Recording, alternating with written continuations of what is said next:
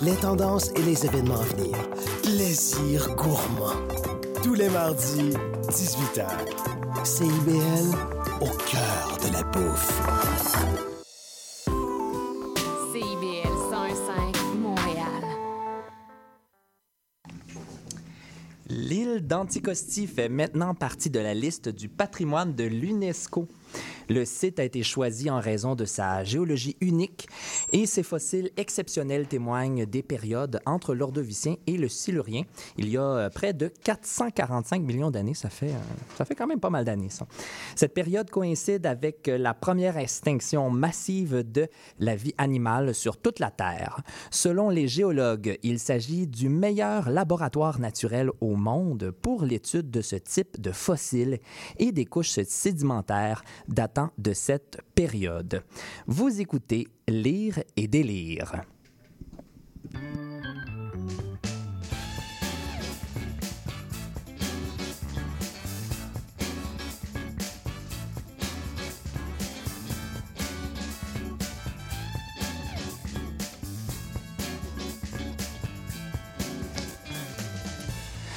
Bonjour auditeurs, auditrices, je m'appelle Étienne Robidoux. C'est un plaisir de vous retrouver à cette émission culturelle et complètement délirante, Lire et délire. Bonjour, chers collaborateurs et collaboratrices. Bonsoir, Étienne. Ah oui, plutôt devrais-je dire bonsoir, car déjà il est 19h.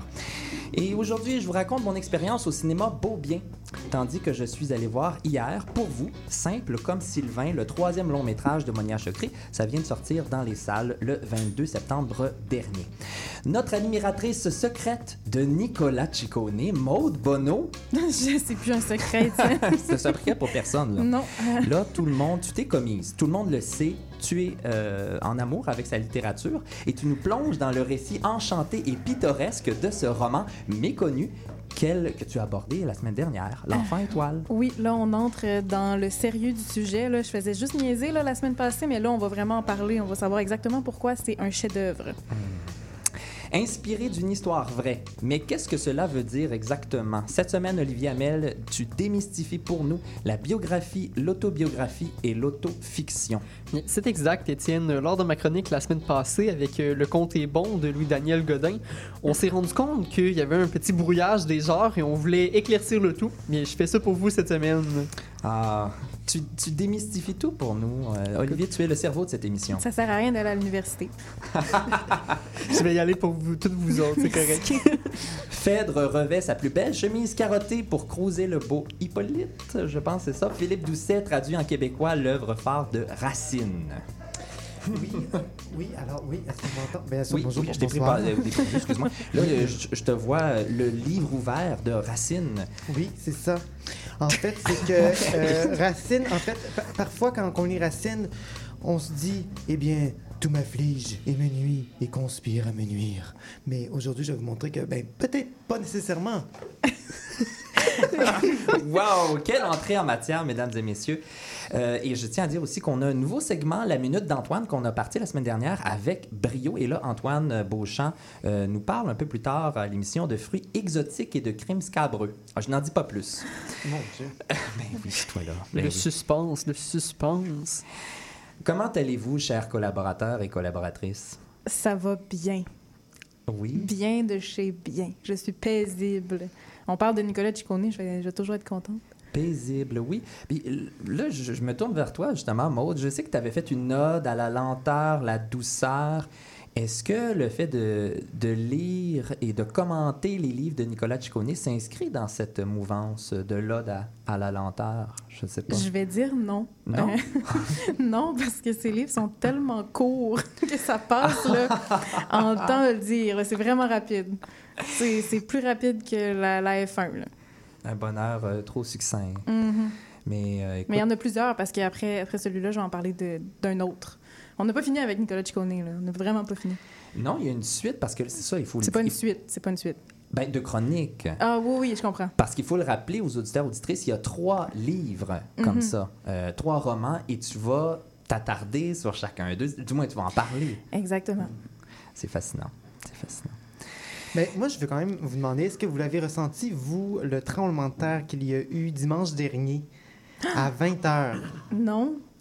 Euh, je dois dire que non. Tu- mais t'étais au courant qu'il y avait eu quand même Je- un tremblement de terre?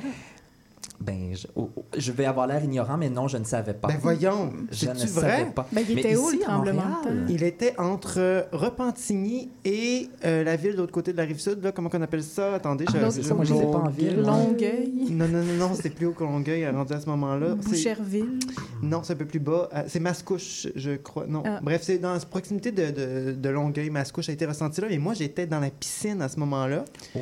Puis, parce que j'étais euh, à Pointe-aux-Trembles, Mhm. Donc à proximité de l'épicentre. Et puis, j'ai senti un gros bang. Et je me suis vraiment dit, mais coudons, ce qui se passe? Il y a quelqu'un qui a échappé à un banc. Non, non, vraiment. Puis après Plus ça, j'ai réalisé ben, que c'était un tremblement de terre. Alors voilà.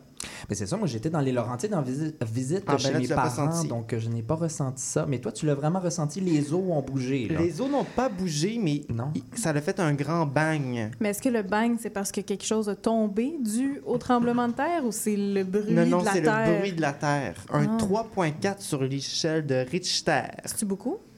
Hmm, je pense que l'échelle va beaucoup plus haut. L'échelle se rend jusqu'à 9 de mémoire. Ouais. Ah, OK, on est dans le premier 9 et tiers. même ok. 11, peut-être même 14. Ma mémoire est vraiment défectueuse sur ce, ce- cette échelle de Richter-là. Faudrait vérifier. Pour les gens qui nous écoutent à la maison, on a à- au milieu de la table Mais c'est quoi? de gentilles pâtisseries qui nous ont Mm. été aimablement offertes par Plaisir euh, gourmand? Plaisir Gourmand, c'est l'émission qui nous précède. Euh, des fois, ils nous font des petites faveurs. On les salue d'ailleurs. Ils sont de l'autre côté de la vitre. Merci beaucoup de nous avoir redonné ces petites sucreries. Nous allons bien euh, nous régaler de ça ce soir. Et pourquoi ne pas commencer justement par cette note sucrée en, en chanson?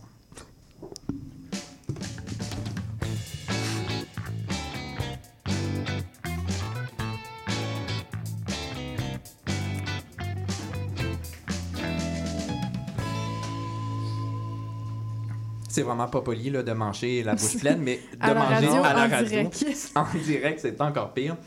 Mais je dois dire, c'est excellent. Petit côté euh, citronné, euh, je ne déteste pas ça du tout. Merci beaucoup. À plaisir gourmand. Donc, je vous le disais d'entrée de jeu, excusez-moi, je vais euh, bien avaler. Ah, c'est c'est pas très poli, ça. Décidément, c'est un moment de En, radio. en attendant, je pourrais vous dire que c'est Varenne que je cherchais. Ah, Varenne! Oui, Ah, voilà. Oui, Varennes. Bon, c'est pas dans le même coin que Mascouche du tout. Là. Non, non, Mascouche, non, mais c'est c'est sur dans- la rive nord. Oui, oui, mais c'est exactement, c'était dans Repentigny, euh, Mascouche et, euh, et Varennes. Varennes. Ouais, voilà. D'accord. Alors, je me suis remis euh, de mes émotions, euh, pour ainsi dire. Donc, je suis allé au, au cinéma Beaubien pas plus tard qu'hier soir pour aller voir Simple comme Sylvain. J'avais très hâte d'aller voir, évidemment, ce troisième long métrage de l'excellente euh, réalisatrice Monia Chokri. Monia Chokri, on l'a découverte euh, avec Xavier Dolan, entre autres choses. Elle a joué dans Les Amours imaginaires. Euh, elle a joué bon, dans plusieurs de ses films. Et donc, elle signe son troisième long métrage. Et simple comme Sylvain euh, ne puise pas son originalité forcément par sa trame narrative. Je vous explique un peu, on est dans un scénario un peu classique, euh, ça faisait très fable, rat des champs, rat de la ville. D'un côté, on a une intellectuelle quarantenaire, prof de philosophie à l'université du troisième âge. Donc, elle, elle baigne dans un milieu intellectuel montréalais. Et euh, le récit est ponctué de scènes, justement, où elle enseigne euh, les vieux philosophes qui s'intéressent au sujet de l'amour, dont Platon, hein, pour qui euh, amour et désir sont étroitement liés, et pour qui, là où il y a du désir, il y a toujours un manque. Donc, elle explique beaucoup ça. Il y a, il y a des portions, bon, qui, ça réussit à bien se rattacher au... euh, Est-ce qu'on pourrait dire que sa vie est plate? euh, non, sa vie est vraiment pas plate. Même si elle, ben, elle vit paisiblement avec son conjoint Xavier en Mais ville. lui, il est plate. Xavier, oui, c'est un intellectuel aussi. Donc, il, mène quand même une vie ronronnante. Mais attention, il y a des réparations à faire sur le chalet. Et c'est là que tout va changer. Donc là, ils viennent d'acheter un chalet. Et un beau réparateur débarque. Là, vous voyez, là, vous me voyez déjà venir. Et là, il vient, c'est une scène très cocasse. Tout est à changer. Puis là, il dit il y a des risques d'incendie, tout ça. Et euh, la, protagoniste, qui est magnifiquement bien jouée par Magali Lépine Blondeau dans le rôle de Sophia. Donc là, il y a Sophia qui va euh, se mettre beaucoup à, pleurer et le réparateur, ben, ils vont finir la soirée ensemble au bar. Va s'en suivre une liaison. Et euh, donc là, on est vraiment dans une forme de classique euh, avec tous les ingrédients d'un récit traditionnel. Mais là où elle gagne en originalité, Monia Chokri, donc c'est pas tant par la progression du récit que dans le traitement qu'elle fait des personnages. Puis là, je m'explique. C'est très efficace comment elle nous montre les signes de différenciation et de distinction. Mais là, vous- je fais une analyse bourdieusienne de Eh Saint oui. comme Sylvain. C'est ça que je vous propose aujourd'hui carrément.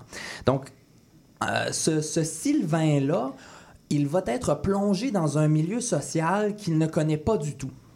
Donc lui, je le rappelle, c'est un manuel, c'est un réparateur un peu archétypal quand même, le gars de région avec tout ce qui vient avec. tu sais, Pas très instruit non plus. Donc effectivement, il y a un, choc des valeurs et la protagoniste, euh, en revanche, elle est aussi très mal à l'aise quand il vient, elle vient dans le milieu plus prolétaire, plus travailleur de son nouvel amoureux. Fait vous l'aurez com- compris, c'est une, euh, une histoire où euh, la progression du récit passe beaucoup par les visites en famille. C'est les, fa- les soupers de famille, tout ça.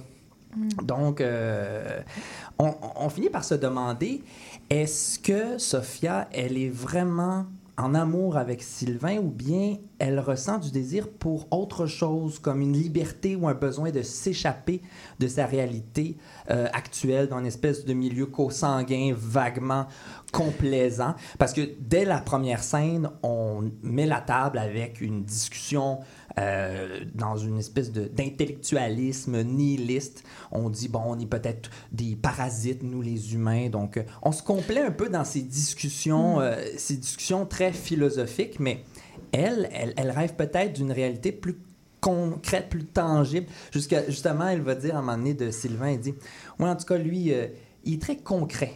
Hein, Il Mais- est très concret, il est très terre à terre. Est-ce que ce n'est pas un peu caricatural? Tu sais, on a d'un côté les gens de la ville très intellectuels qui se font partie, mettons, du milieu plus, plus élevé. Puis de l'autre côté, bon, le, la, le gars de région, un peu simplet, finalement, qui peut travailler de ses mains. Tu sais, c'est pas un peu euh, caricatural, un peu simple Ben- euh, de mettre, d'opposer ces deux, euh, Ben, ces deux pôles-là? Justement, elle joue toujours sur la ligne un peu de. juste- on est souvent dans l'impression qu'on est dans une fable, une fable moderne.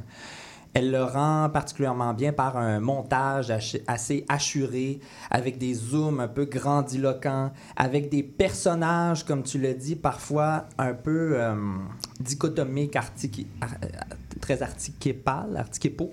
Oui. Bref, vous comprenez? Archétypaux. Archétypes. Merci, j'arrive même pas Qui à le sont dire. des archétypes. Qui sont des archétypes. Voilà. Et euh, même si c'est vrai qu'il y a une apparente dichotomie dans les personnages, euh, il y a un réel travail de la réalisatrice de ne pas tomber dans la caricature. Et je pense qu'elle a quand même réussi. C'est vrai qu'on souligne à grands traits certains traits de caractère. Par exemple, euh, Sylvain qui parle des Arabes un peu maladroitement dans une soirée familiale, de la peine de mort, toutes, toutes des valeurs qu'on pointe qui sont encore une fois, pour reprendre les termes de Bourdieu, des signes de différenciation des milieux sociaux. C'est vrai qu'on a ça. Mais l'ensemble fait sourire, fait réfléchir et euh, je dirais qu'on ne. Même s'il y a un ton burlesque parfois, on ne tombe pas dans la farce facile et on ne tombe pas dans la vulgarité. Et euh, donc, je dois dire que on est dans la comédie quand même. Il y, a- il y a le registre de la comédie et je pense qu'elle joue vraiment sur le fil parfois entre les, les, les- les archétypes. Mais si on prend Sylvain, par exemple, Sylvain, c'est l'intellectuel de sa famille, comme sa mère va le dire, par exemple. Fait que là, euh, c'est une cocasse parce que là, Sophia, elle lui demande Ah oui, pourquoi Mais c'est parce qu'il m'envoie des articles. Ah oui, des articles de quoi ben, Des articles euh, sur les extraterrestres et les pyramides. Là, tu vois, ah, on a une pointe. de- Oui, OK, c'est un intellectuel, mais ah, c'est juste des articles euh, bidons, finalement, euh, complotistes. Mais est-ce que c'est une comédie seulement pour les gens en ville qui rient un peu des gens de la région en disant Ah, c'est tous des complotistes, ah, c'est tous des gens qui, qui croient aux extraterrestres, que les pyramides ont été faites par les extraterrestres, etc. Est-ce que c'est est -ce c'est une, une espèce de clin d'œil à la, à, je veux dire, la bourgeoisie ou comme le, le- la gauche euh, de Montréal qui, qui, qui se permettent de, de rire sur les gens de, de rire des gens de région? Je me suis sincèrement posé la question. La réponse, je dirais, c'est non, parce que on n'est pas en train de se moquer du tout, là, du tout de, du gars de région. On n'est pas en train de le caricaturer, même si on montre certains traits Hmm. fortement. Non, je dirais pas qu'on est en train de rire. C'est vrai qu'il y a des moments qui m'ont peut-être un peu plus rendu mal à l'aise, mais non, on n'est vraiment pas euh, là-dedans.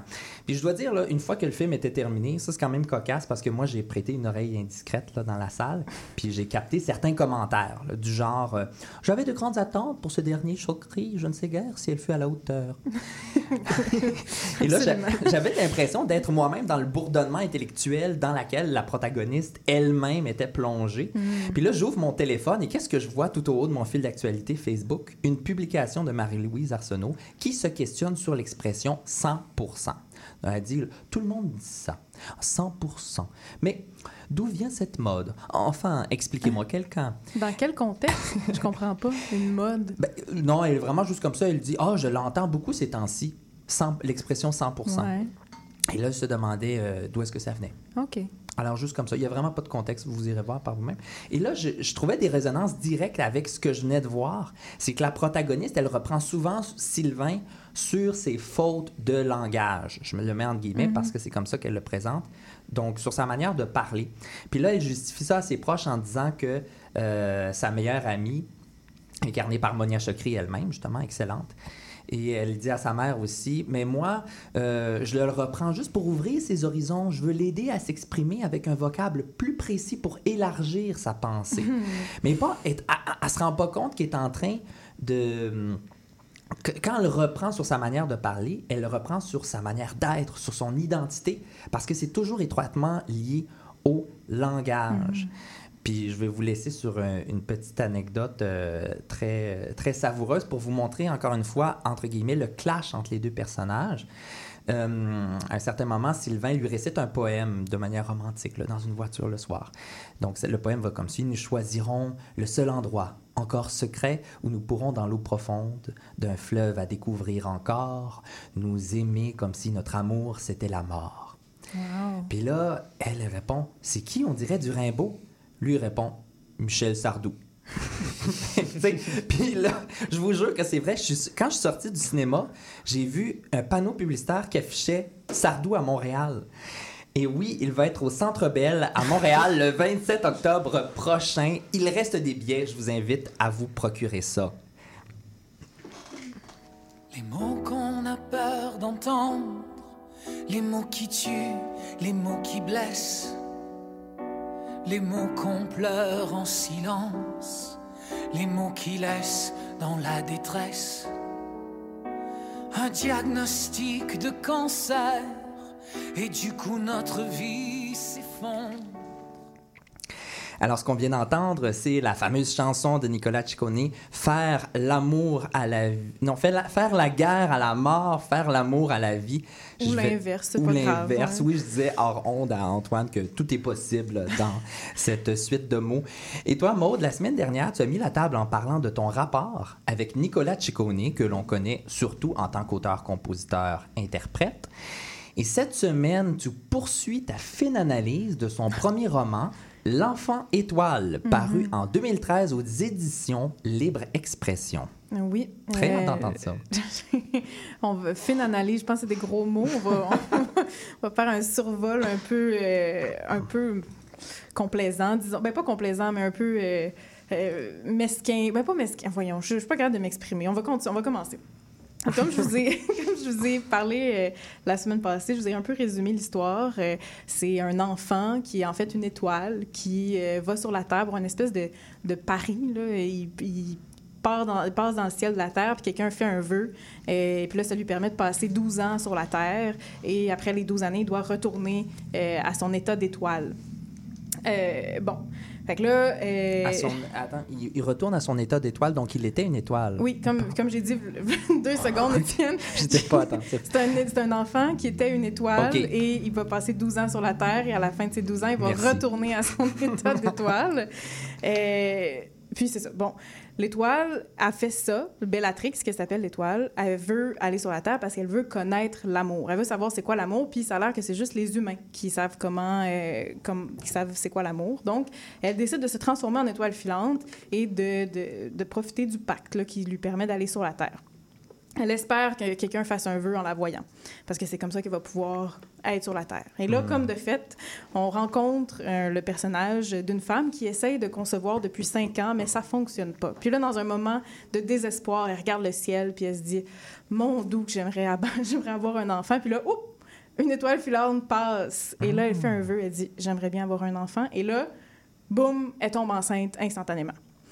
À la Comme la seconde Marie, là. Ben, c'est une ellipse. Fait qu'on peut dire à n'importe quel moment, mais ça a l'air d'être pas mal instantané. Elle tombe enceinte à ce moment-là. Puis elle, est-ce qu'elle le sait sur le coup là, qu'elle est enceinte? Euh, oui. Puis là, je vous pose une question quiz. Euh, euh, D'après vous, quel nom porte ce personnage qui n'arrivait pas à concevoir et qui, en, en contact avec une étoile... Ah, de- pas Marie toujours. Eh ben oui, le Non. personnage s'appelle Marie. Ah. Euh, Comme la Vierge Marie. Comme, Voilà. Tu comme la vu Vierge venir. Marie de l'Immaculée Ben oui. Conception, exactement. Donc, euh, peut-être qu'on peut voir ça comme une réécriture de la Bible. J'irai peut-être pas jusque-là, mais on pourrait. J'ai pas fait cette analyse-là, on pourrait peut-être la faire. Bon, Ah, C'est des belles inspirations. oui, Il y a le petit prince aussi. Oui, comme on en a parlé la semaine passée.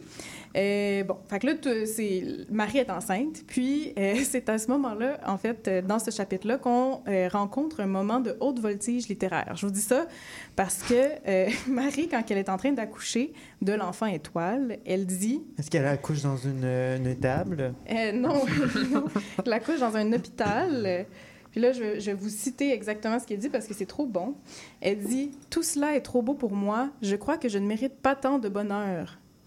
Alors, fait que là, comme si une femme qui vit la plus grande douleur de sa vie est capable de reconnaître autant de gratitude envers euh, le, le bon Dieu qui lui a donné un enfant.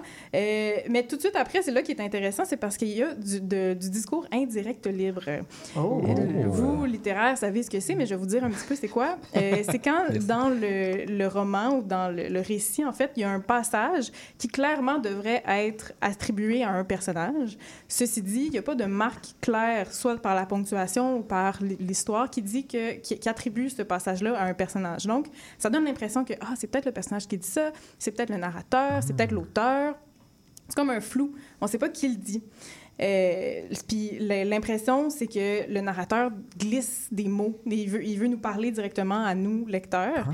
Puis, tu sais, c'est grave, là, mais Flaubert euh, a failli se faire empri- emprisonner là, quand, euh, quand il a fait ça dans Madame Bovary. Fait que c'est vraiment, là, c'est c'est- c'est risqué. Et là, là. attends, es-tu en train de dire que Nicolas Ciccone a un style qu'on peut comparer à celui de On Flaubert? peut se questionner. Wow, ça Euh, c'est gros, là. C'est gros. Grosse comparaison. On peut se questionner le temps d'une page parce que euh, la page suivante, on a la réponse pourquoi euh, il y a du discours indirect libre. En fait, c'est parce que, je sais pas, je vous le montre ici à la radio, on voit pas, mais dans... Ah, c'est coloré, oui, il y a beau. comme des, euh, des illustrations partout dans le texte et euh, à chaque... euh, à côté de chaque illustration, il y a un, euh, une citation du texte qu'on vient de lire mis en gros, en couleur, comme dans les magazines quand on lit une entrevue Oui. puis que là, il y a des extraits de l'entrevue qui sont mis en plus gros. Puis c'est c'est comme...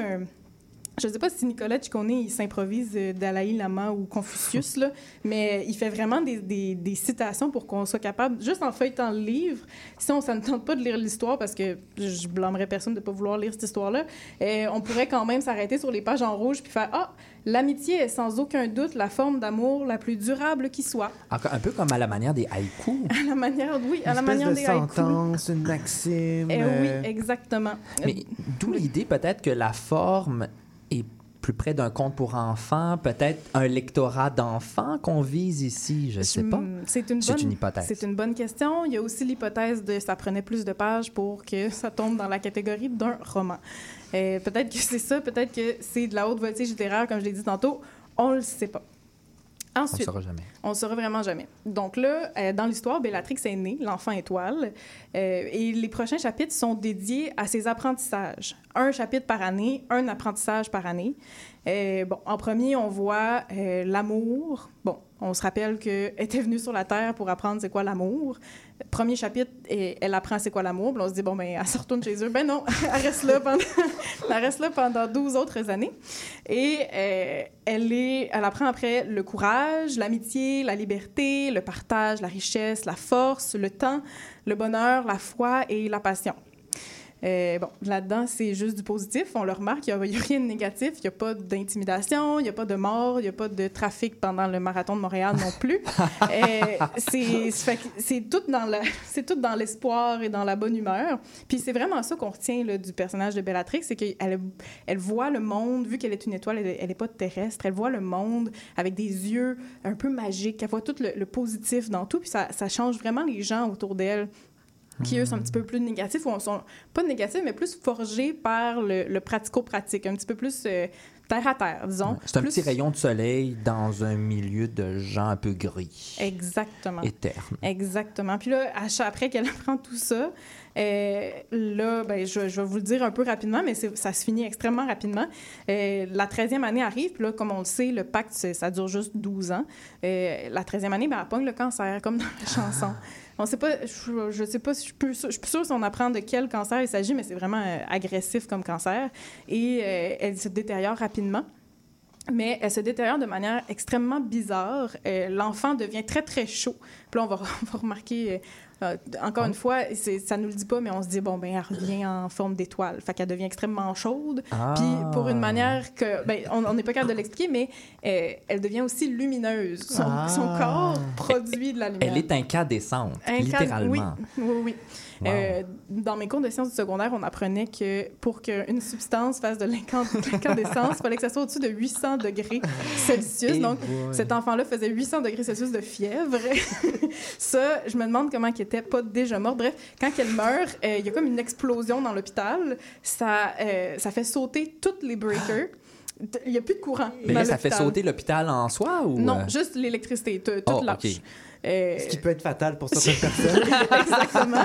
Ça, je- je- C'est exactement ça que je pensais parce que là, heureusement, toutes les, tous les enfants sur l'étage de Bellatrix où elle était sont tous mi- miraculeusement guéris, mais on parle pas de tous les autres étages qui ont manqué de courant pendant Dieu sait comment de temps. Mais encore là, on revient avec la figure guérisseuse de, Oui. de, De Jésus. De Jésus, voilà. De Jésus, elle, a, elle a sauvé son prochain. Puis le, le plus beau, le plus beau de l'histoire, c'est que là, je vais vous le montrer encore parce que c'est trop beau pour. euh, on comprend pas. Si je, vous, je vais juste vous le dire, mais ça finit par le mot début. Oh. À la place de finir par le mot fin, C'est on- fin, c'est subtil. C'est vraiment subtil. Euh, c'est le, c'est le début. C'est le début d'une nouvelle histoire. Et, et- et est-ce que c'est. Ben là, je pose la question. Est-ce que c'est le début de son prochain roman, son deuxième, ou ça n'a rien à voir? Ça n'a rien à voir. Il n'y a pas de suite. Non, je pense que c'est le, le début de la vie. Oh, Oui, parce que, OK, c'est intéressant quand même. Une belle figure de, de style quand même. oui, je pense que ça ça m'a vraiment. euh, ça m'a surprise. Ben, ça prend, ça. ça, ça prend par surprise. Et c'est par le mot début que nous terminons ta chronique. Merci. Comme Nicolas. Mais c'est du génie. Maude, merci beaucoup de nous faire découvrir euh, les écrits de ce cher Nico. On attend avec impatience la suite la semaine prochaine. Faut qu'on parle. J'ai l'impression que je t'intéresse plus. Quand on est ensemble, tu regardes ailleurs. Tout semble plus intéressant que moi. Je le sais que je suis plate, là. Je, le sais que tu veux garder tes vieilles habitudes. Mais j'aimerais ça sentir que tu me regardes, que tu es concentré sur moi. J'aimerais sentir que j'ai toute ton attention. Sinon, tu pourrais avoir un accident. La route a besoin que vous soyez concentré. Au volant, portez toute votre attention sur la route. Un message de la Société de l'assurance automobile du Québec. Ici Yves Chamard. J'aurai le plaisir de venir partager avec vous une heure semaine la merveilleuse histoire de Québec en musique. Chaque samedi à compter de 6h30 à CIBL 101.5 Montréal. Bonjour, ici Boris Chassagne. Pour découvrir l'actualité locale d'un bout à l'autre du pays, écoutez l'émission Point de vue. On vous présente des reportages, portraits et entrevues réalisés par nos journalistes postés dans des provinces et territoires canadiens, société, art, culture, environnement, affaires publiques, l'information locale destinée à un auditoire national. Les jeudis 10h sur CIBL FM. Gueule, maudit. Tu viens-tu te foncer dans le porte-patio, Gaëtan? Ben non. Voyons, je t'ai vu. C'est mon émission, vous commencez. Voyons donc, Gaëtan, c'est une annonce, c'est le mercredi 10... Ben, les Trois Moustiquaires, votre fenêtre embrouillée sur l'actualité. Mercredi 17h à CIBL.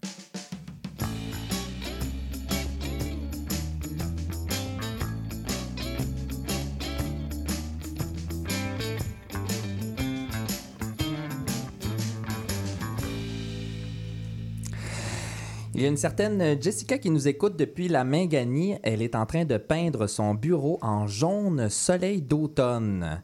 Alors, euh, si vous êtes en train de nous écouter et faire des choses en même temps, écrivez-nous à lireetdélire.cbl à commercial gmail.com. Ça va nous faire plaisir de vous lire.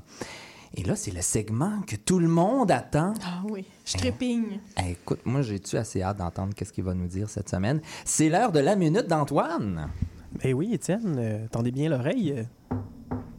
Oh, qui est là? Je pense qu'à ma voix enrhumée, euh, tout le monde peut comprendre euh, que c'est l'arrivée de l'automne. Enfin!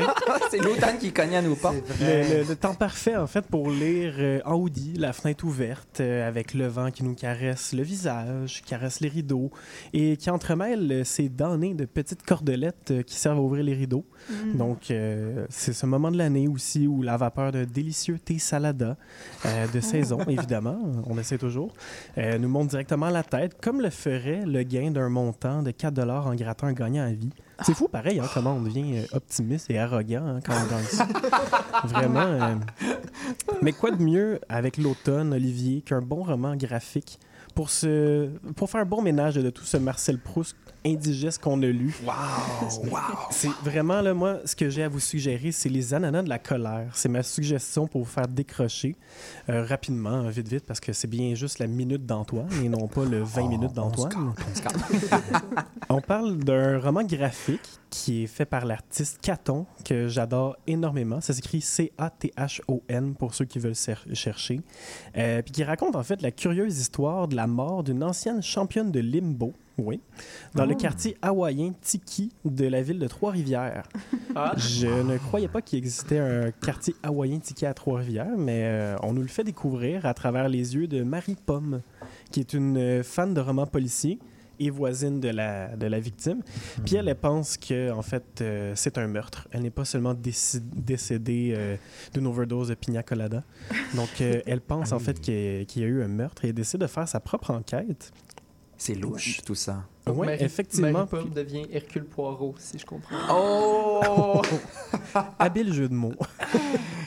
Et oui, ben, on découvre en fait euh, une variété de personnages. Puis c'est vraiment une lecture là, que je conseille encore et encore à tout le monde parce que c'est rempli d'humour de deuxième, troisième, vingtième degré. Oh, shit. c'est, ça se lit super bien.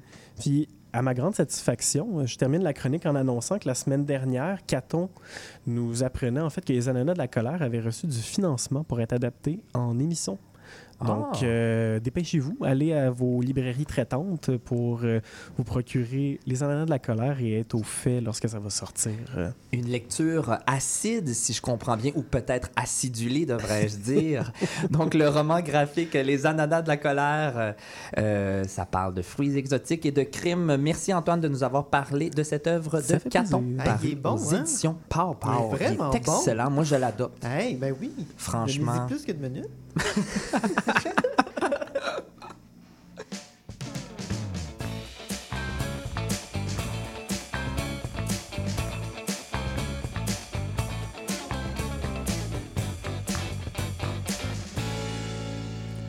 Biographie, autobiographie, autofiction. Ah, mais qu'est-ce que c'est toutes ces étiquettes littéraires? Ça porte à confusion et ça fait régulièrement l'objet de polémiques. Olivier, tu as le courage cette semaine de t'attaquer à la question pour la régler une bonne fois pour toutes? Bien, bien sûr, Étienne, je, je m'attaque à la question euh, dès, ce, dès ce moment. Et euh, comme tu le dis, en fait, ce sont effectivement toutes des étiquettes.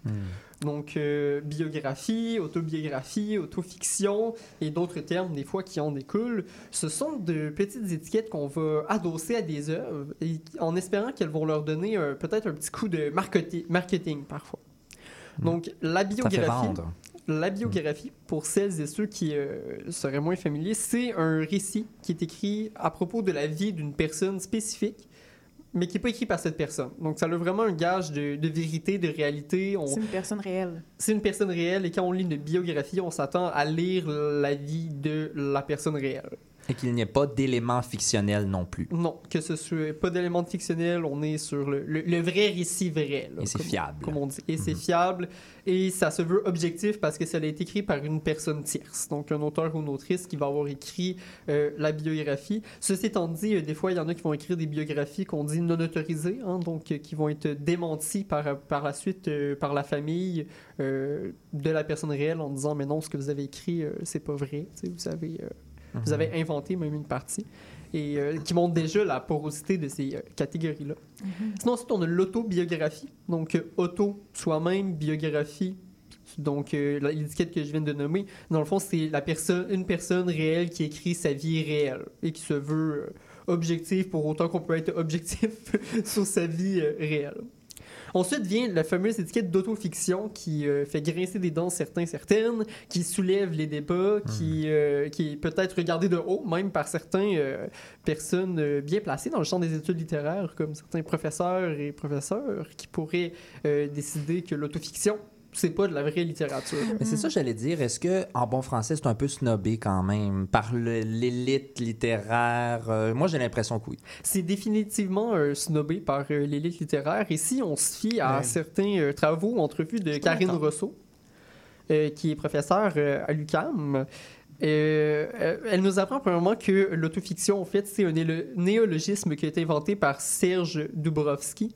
Et euh, selon la définition de, du Larousse, c'est une autofiction serait une autobiographie qui emprunte les formes narratives de la fiction. Et boy, qu'est-ce que ça veut dire? Qu'est-ce que ça veut dire? hein? Ça veut- eh, justement, ça montre, déjà la définition montre que c'est très large, que ça veut pas dire grand-chose. Grosso modo, c'est qu'on on se mettrait en scène. Donc, on raconterait sa vie, mais on n'hésiterait pas à la romancer pour, euh, ou euh, Mhm. in- incorporer des éléments fictifs pour la rendre plus intéressante. Euh, C'est ça, ben, on peut romancer notre vie. C'est le fantasme aussi de beaucoup de gens, non? Se raconter en, en se, montrant sous nos plus beaux jours. euh, sur Mhm. notre plus beau jour. Oui, tu vois, Étienne, il y a quelque chose d'intéressant dans ce que tu viens de dire. Tu dis c'est se raconter, donc tu mets en quelque sorte le jeu euh, sur un piédestal. Donc on a l'impression parfois, euh, certains détracteurs de l'autofiction vont dire que euh, le jeu, c'est quelqu'un qui veut parler de lui pour se, se vanter, euh, se mettre de l'avant. Et euh, les travaux de Karine Rousseau, en fait, vont on portent à faire croire que c'est plutôt l'inverse. En fait, que l'autofiction qui est un genre qui est beaucoup utilisé par des, euh, des personnes marginalisées ou mis de côté, euh, soit les femmes, les homosexuels, les personnes migrantes, donc des personnes qui sont pas euh, dans le, au sommet de la hiérarchie dans les champs, si on veut, selon la... Voyons. La topologie bour- bourdieusienne? Oui, on pourrait y aller, euh, on pourrait y aller avec ce, avec ce terme. Allons-y avec Bourdieu. là. on était avec, lui tantôt là, dans ma chronique. Fait que on va continuer avec lui. En fait, euh, elle cite à ce moment-là Paul Nison, elle dit Dans l'autofiction, le jeu n'est pas le point de départ, il est le point d'arrivée. Et c'est de montrer qu'en fait, le genre de l'autofiction serait plutôt une façon pour ces auteurs et autrices-là plus marginalisés de réclamer une identité qui n'est pas souvent c'est mise de l'avant, qui n'est pas assez reconnue euh, par l'institution ou par les gens. Et elle, nous invite en fait à déconstruire l'idée que les gens ne parlent que d'eux-mêmes, euh, dans le fond, quand ils écrivent des autofictions, et de montrer plutôt que ce jeu-là peut avoir une dimension collective, une dimension rassembleuse, et qui est un jeu qui vient plutôt légitimer en fait un, état, une situation sociale euh, dans la vie.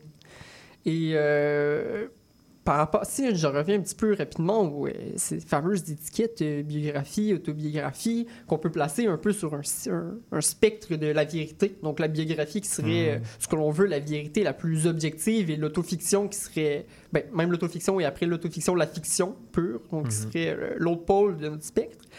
Et euh, on se demande s'il n'y a pas une, une plus-value à peut-être se placer euh, du côté de la, de la vérité euh, sur le plan marketing.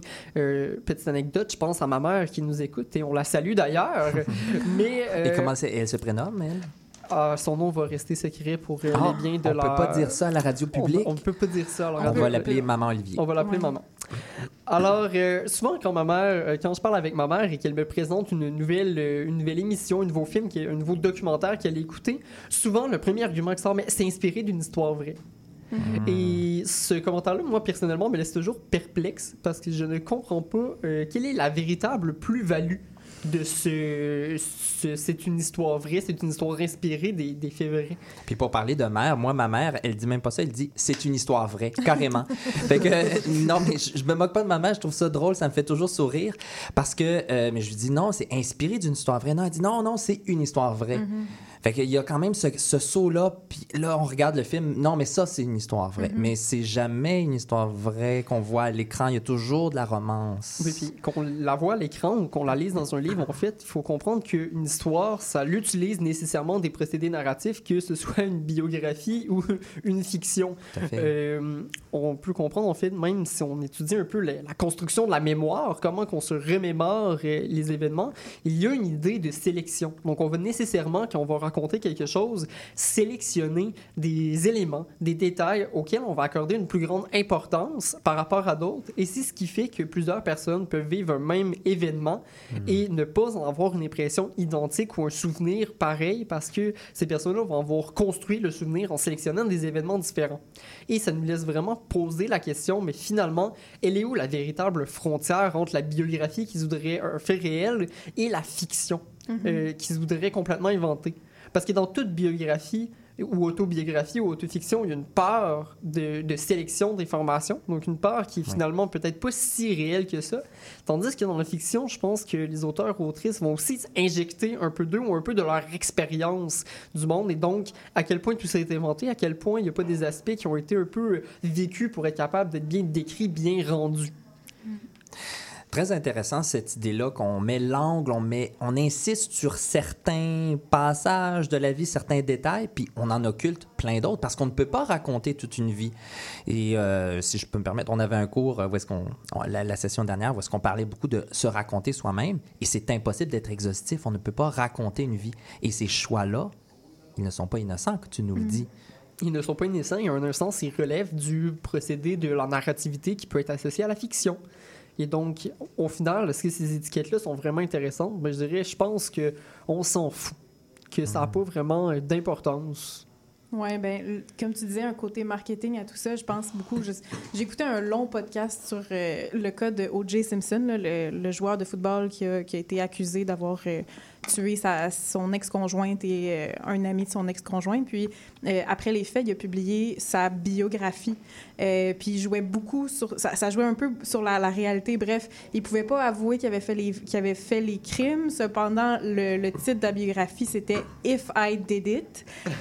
Puis, le if était en tout petit, tout petit, tout petit. Fait que ça- quand tu lisais Oh. vite, ça disait I did it. Donc, il jouait vraiment beaucoup avec le fait que c'était une biographie, mais ce qui était dedans, on savait-tu si c'était la réalité ou pas. Bref, ça, ça a vendu beaucoup. Là.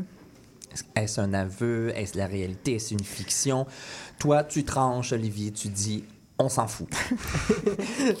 Quelle belle conclusion à cette chronique qui, je dois dire, vraiment brillamment fait la distinction entre biographie, autobiographie et autofiction. Et euh, c'est ça, tu parlais tantôt du jeu. C'est pas le point de départ, selon certaines personnes, c'est le point d'arrivée. Ça me faisait penser justement à cette brillante fin que nous offre Nicolas Ciccone.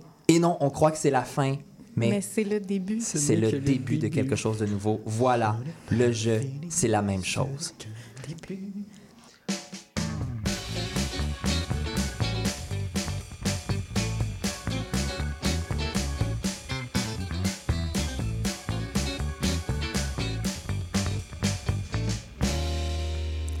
Les grandes tragédies classiques fascineront éternellement les yeux curieux et les oreilles attentives.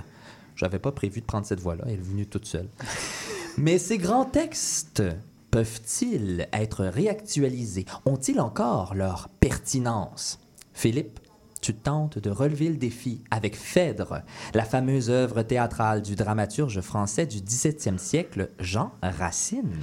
Oui, alors voilà. Donc aujourd'hui, je vous propose un voyage dans le passé. Voilà.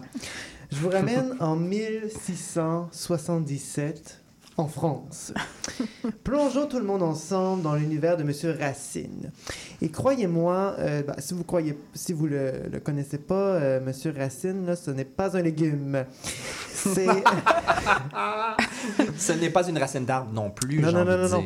C'est Jean Racine, évidemment, c'est le dramaturge classique par excellence. Parmi son temps, on pourrait nommer évidemment Molière et euh, son euh, chumé euh, du... euh, comment il s'appelle? euh, J'ai oublié. Alors, non, mais euh, vous allez, vous allez m'aider, là, c'est lui qui... euh, bon, je. Corneille? Oui, voilà, merci. Donc... euh, Ce week-end, Olivier m'a DM sur mon Instagram, euh, Wow. photo de Philippe. DM, là, je tiens à dire, c'est d'écrire en message privé, parce que c'est pas tout le monde qui sait ça. Oui, là. voilà. Me private message euh, en, en anglais. Et il m'a demandé bah, j'aimerais ça que tu m'expliques euh, c'est quoi euh, Phèdre euh, aujourd'hui. Alors j'ai dit Ah garde. ouais, j'ai fait ça. dit oui, oui. Alors, Ah oui, alors, laisse-moi t'expliquer. Alors, Phèdre de Racine, c'est un, un- c'est un- c'est une pièce de théâtre. Et puis, ça appartient au registre classique. Tu l'as dit tantôt, Étienne. Mais c'est quoi ça? Pourquoi qu'on dit que c'est classique? Ben, c'est d'abord parce que c'est écrit dans la période classique. wow!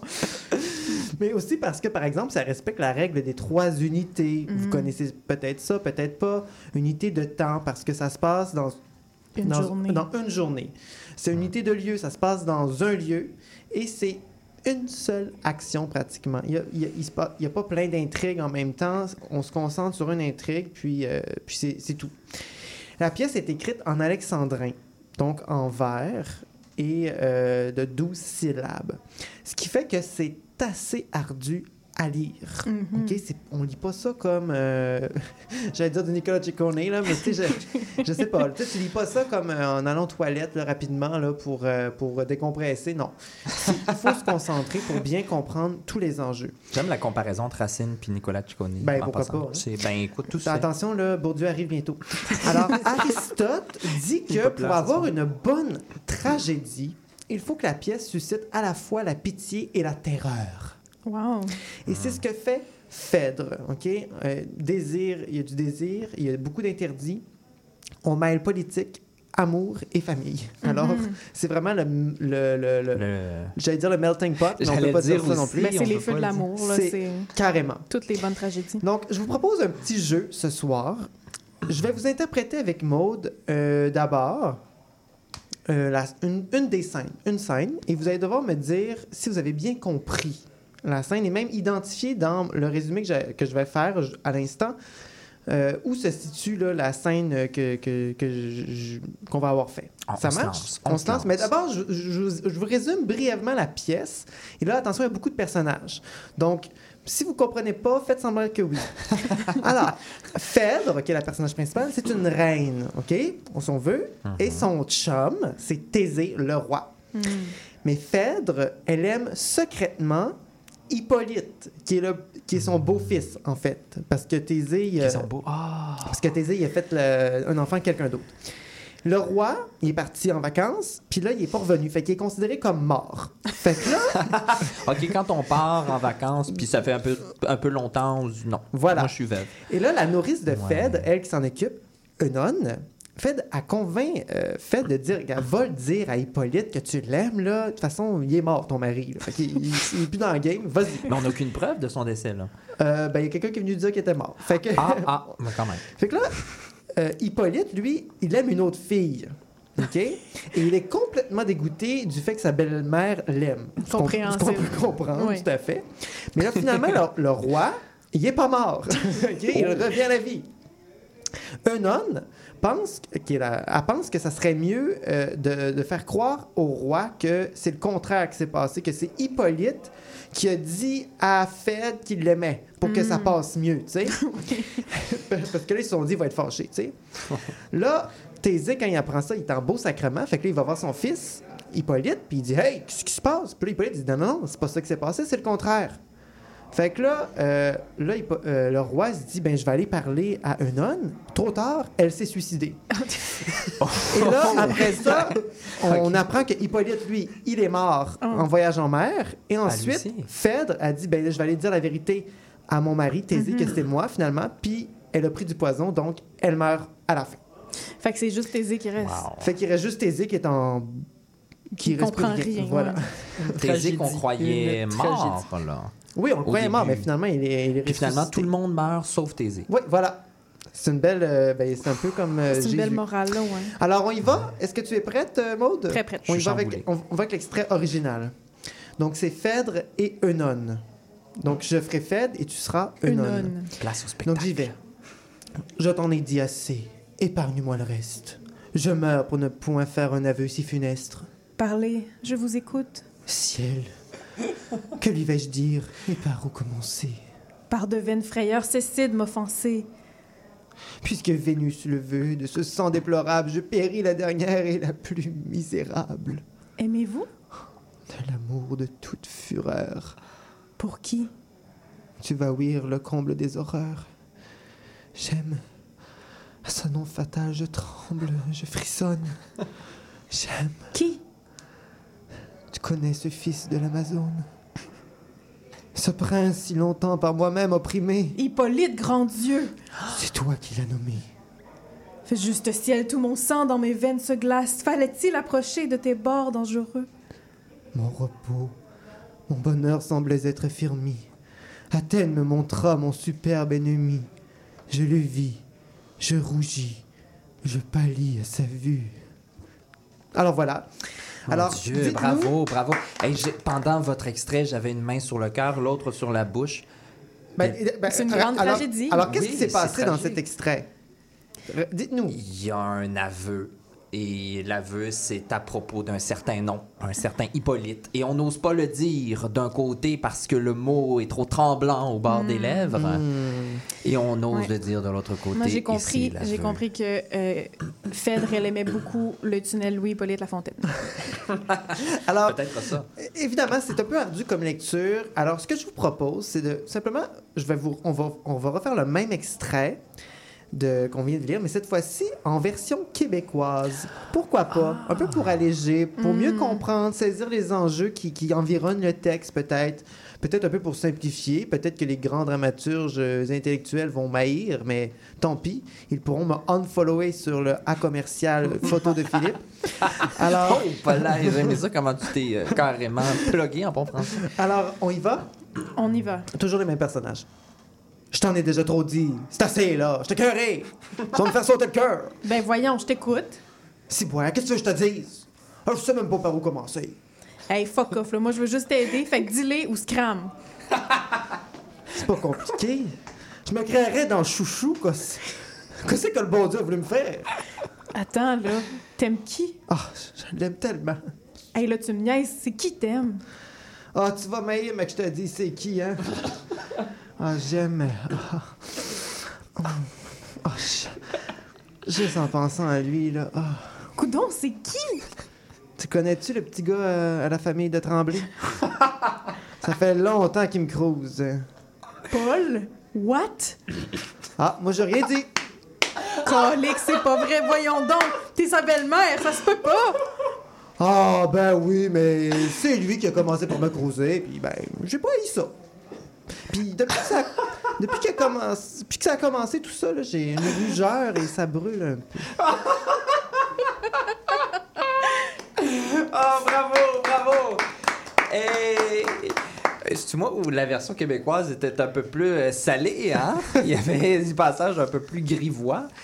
Euh, On tournait moins autour du pot. là. On sentait qu'on allait droit au but. Oui. Moins romantique, oui, mais quand même, on-. Non, moi, on comprenait. C'était clair. Et puis j'ai ri. Hey, hey, écoute, euh, peut-être, euh, Philippe, une, euh, une carrière euh, de, au, au théâtre pour adapter des En classiques? réécriture, en réécriture. Écoute, ça pognerait, moi, je pense. Des, des classiques qu'on met au goût du jour comme ça, franchement, moi, Phèdre de même. J'achèterais.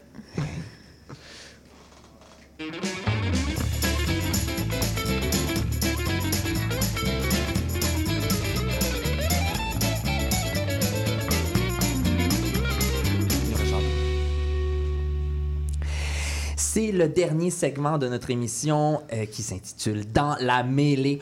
On a très peu de temps, donc on va peut-être juste effleurer le sujet, mais ce n'est pas grave. Parlons-en, ça sert à ça, ce, ce segment-là.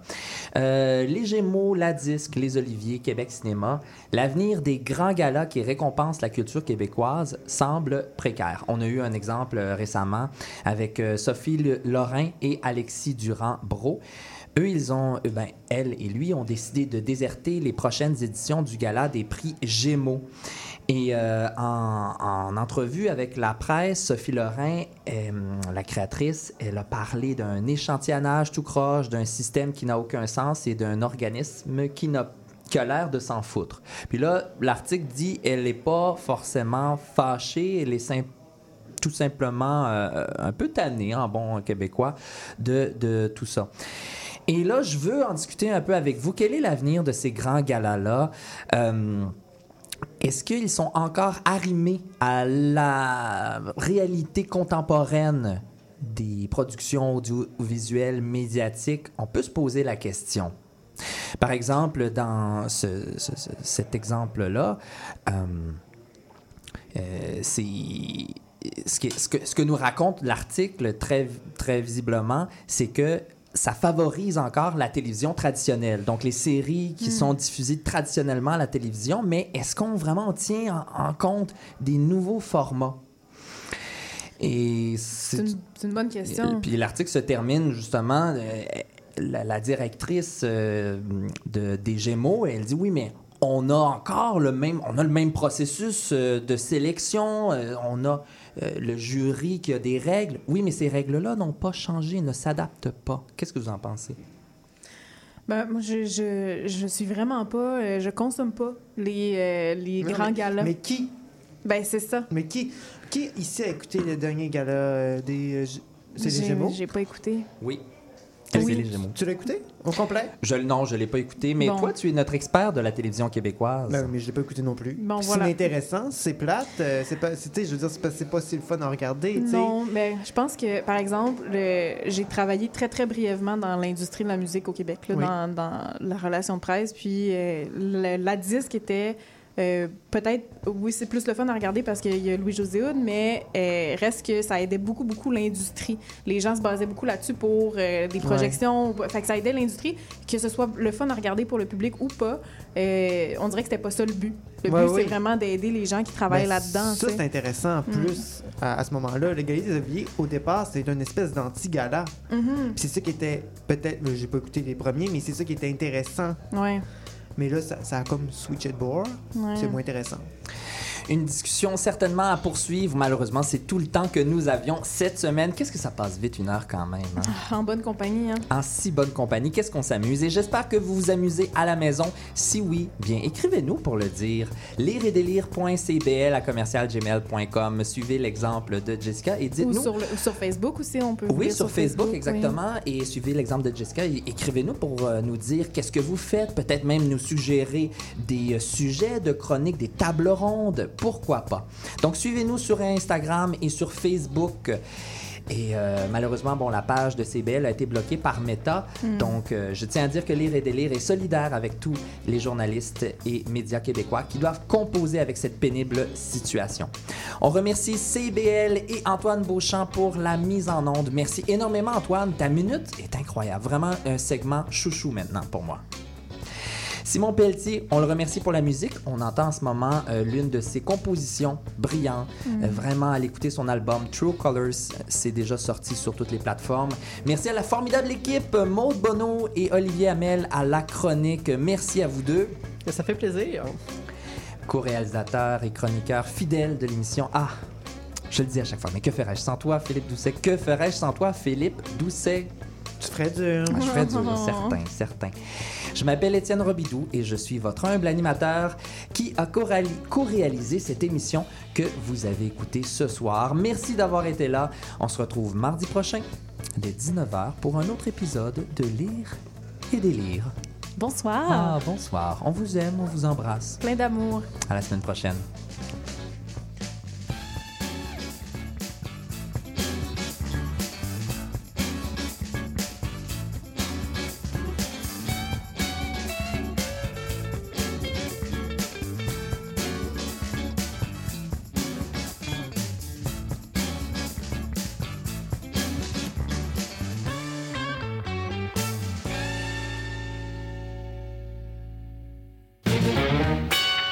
Bonjour à toutes et à tous, ici Charline Caro.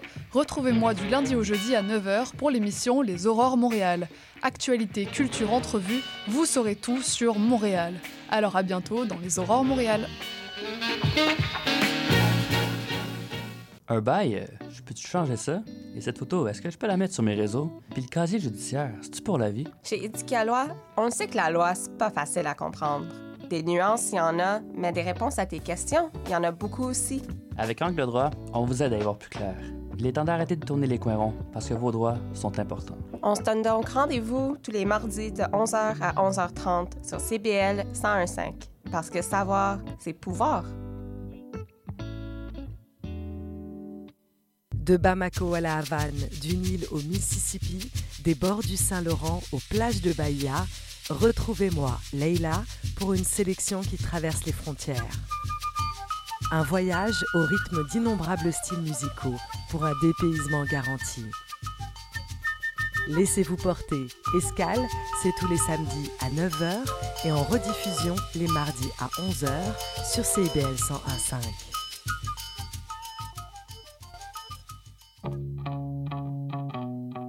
Les générations se parlent à Trait d'Union. Je suis Louise Curodo et je vous invite à vous joindre à nous tous les vendredis à 14h sur les ondes de CIBL 101,5.